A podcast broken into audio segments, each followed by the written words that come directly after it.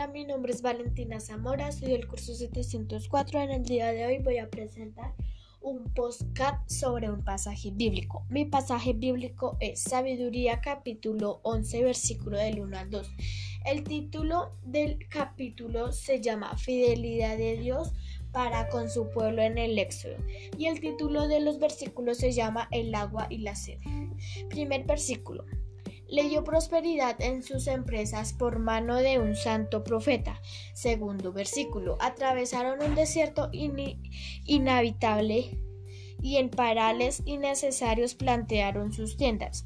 Para mí como enseñanza quedó que Dios dice que mientras creamos nos dirá, nos dará prosperidad sin importar en el lugar que estemos.